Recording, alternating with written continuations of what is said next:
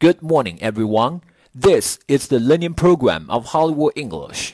大家早上好，欢迎来到好莱坞英语的美剧学习频道。今天我们给大家分享的地道表达法是 anything but。现在就请一起来学习学习吧。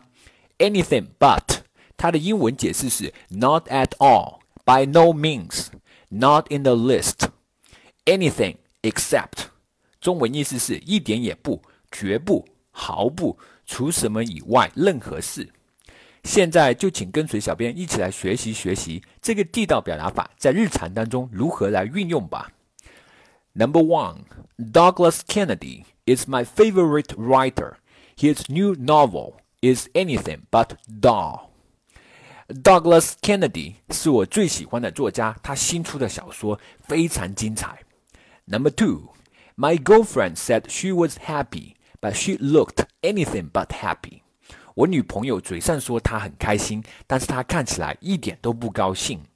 Number three, this problem is anything but new. 这个问题由来已久了呢。Number four, it is my life and a pleasure to serve others. It is anything but boring.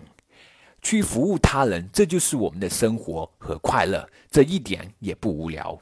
Number five, however, I don't see the massive poor doing anything but trying to hold on to what little they have.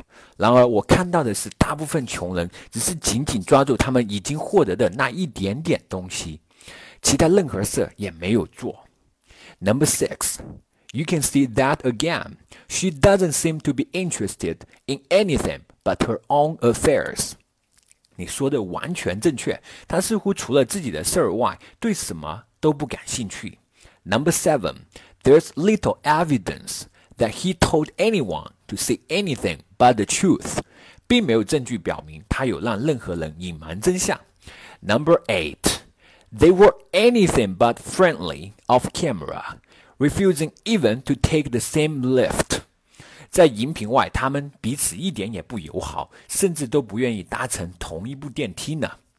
That's all for today. Thank you for your hard work.